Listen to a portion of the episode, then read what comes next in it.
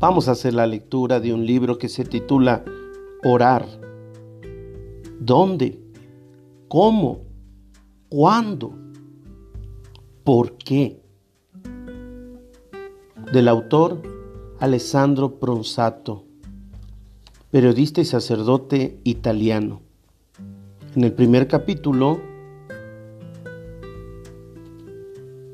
el primer tema lo titula Aprender una oración o aprender a orar.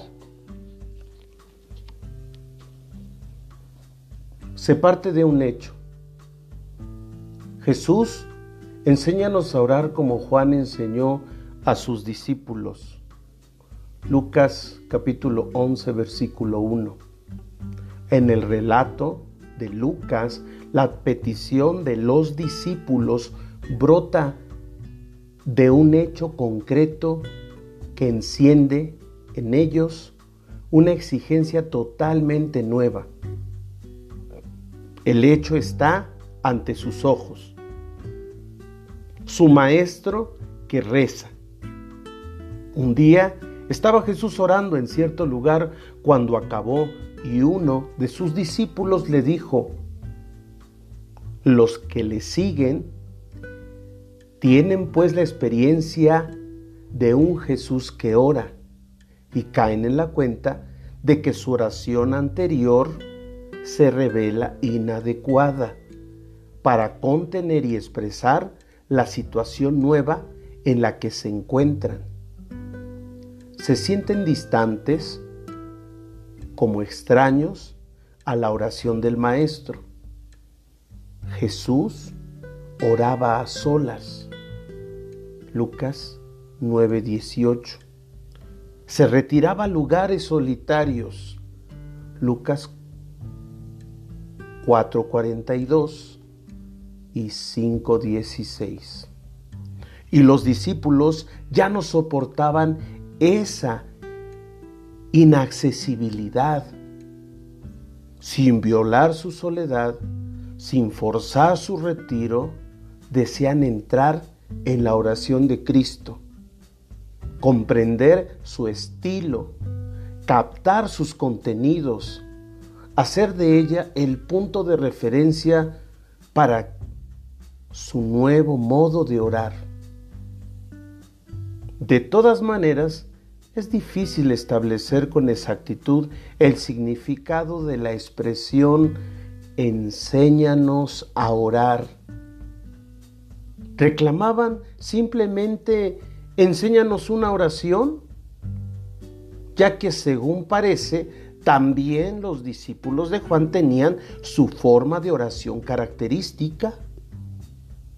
O más bien exigían una iniciación a una nueva manera distinta de orar, teniendo en cuenta su situación y la realidad del reino en el que se veían implicados? O sea, la experiencia desconcertante de la oración de Jesús ponía en crisis simplemente sus formas tradicionales de orar o más bien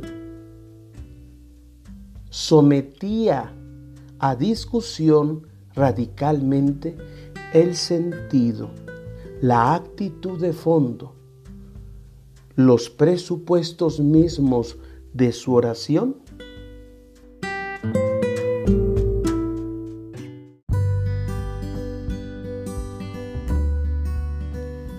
...16 de enero del 2022... ...segundo domingo del tiempo ordinario... ...esto que hizo Jesús... ...fue el primero de sus signos... ...así manifestó su gloria y sus discípulos creyeron en él... Con Jesús llega el tiempo nuevo. No podemos vivir sin renovarnos. Es una necesidad y un anhelo que, según el Evangelio de Juan, Jesús vino a colmarnos en plenitud. Con esta finalidad se presenta el relato de las bodas de Caná como el primer signo impregnado de salvación así como otros que vendrán después y que debe ser discernido e, e interpretado porque tiene como finalidad que la gente crea que Jesús es el Cristo, el Hijo de Dios, y para que creyendo tenga vida en su nombre. Por esto, las tinajas desempeñan un papel fundamental. Eran seis aproximadamente de entre 75 y 105 litros cada una, utilizadas para que las personas hicieran sus purificaciones rituales. Estamos ante un elemento simbólico de transformación. El agua, con fines rituales, gracias a que Jesús la convierte en vino, se vuelve algo vital, además de abundante, pues aquellas tinajas estaban llenas hasta no caberles más líquido, y así como después Jesús modificará la función del templo, versículos del 13 al 22, en Caná hace que las tinajas que servían como un instrumento de purificación ahora tengan la función, con su nuevo contenido, de prolongar la fiesta, inaugurando un tiempo nuevo en el que las personas puedan evocar la plenitud de la vida. En este tiempo de la nueva alianza, la Madre del Señor como modelo de los discípulos y en representación de todos ellos, presenta a su Hijo las necesidades más importantes de la comunidad. Ella, como figura de la Iglesia, sabe que la confianza total en la intervención del Señor no justifica adueñarse de su actuación, pues Él sabe la hora en la que habrá de intervenir. ¿Qué tan abiertos estamos a la novedad permanente que nos ha traído Jesucristo? ¿Qué podríamos hacer para que a ejemplo de María podamos ser más respetuosos del tiempo de la actuación de Dios?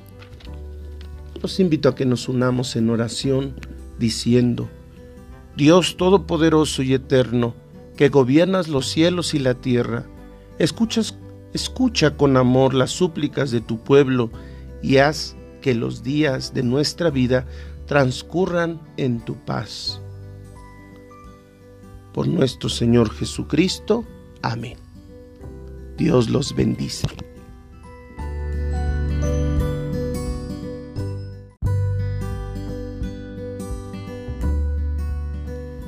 ...16 de enero del 2022 segundo domingo del tiempo ordinario. Esto que hizo Jesús fue el primero de sus signos. Así manifestó su gloria y sus discípulos creyeron en él. Con Jesús llega el tiempo nuevo. No podemos vivir sin renovarnos. Es una necesidad y un anhelo que, según el Evangelio de Juan, Jesús vino a colmarnos en plenitud. Con esta finalidad se presenta el relato de las bodas de Caná como el primer signo impregnado de salvación, así como otros que vendrán después y que debe ser discernido e, e interpretado porque tiene como finalidad que la gente crea que Jesús es el Cristo, el Hijo de Dios, y para que creyendo tenga vida en su nombre. Por esto, las tinajas desempeñan un papel fundamental.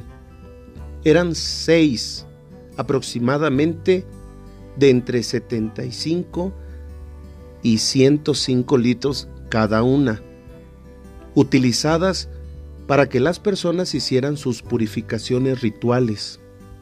Estamos ante un elemento simbólico de transformación.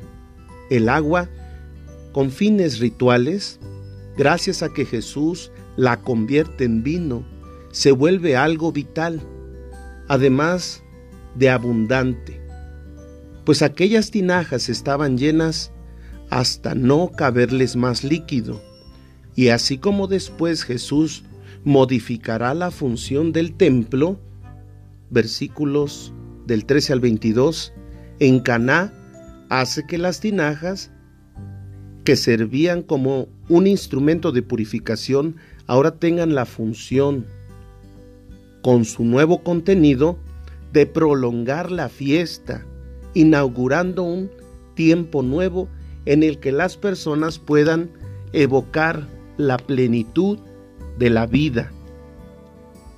En este tiempo de la nueva alianza, la Madre del Señor, como modelo de los discípulos y en representación de todos ellos, presenta a su Hijo las necesidades más importantes de la comunidad.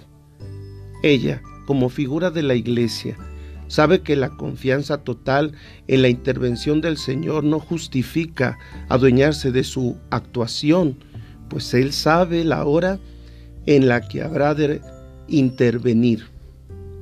¿Qué tan abiertos estamos a la novedad permanente que nos ha traído Jesucristo? ¿Qué podríamos hacer para que a ejemplo de María podamos ser más respetuosos del tiempo de la actuación de Dios? Los invito a que nos unamos en oración diciendo, Dios Todopoderoso y Eterno, que gobiernas los cielos y la tierra, escucha con amor las súplicas de tu pueblo y haz que los días de nuestra vida transcurran en tu paz. Por nuestro Señor Jesucristo. Amén. Dios los bendice.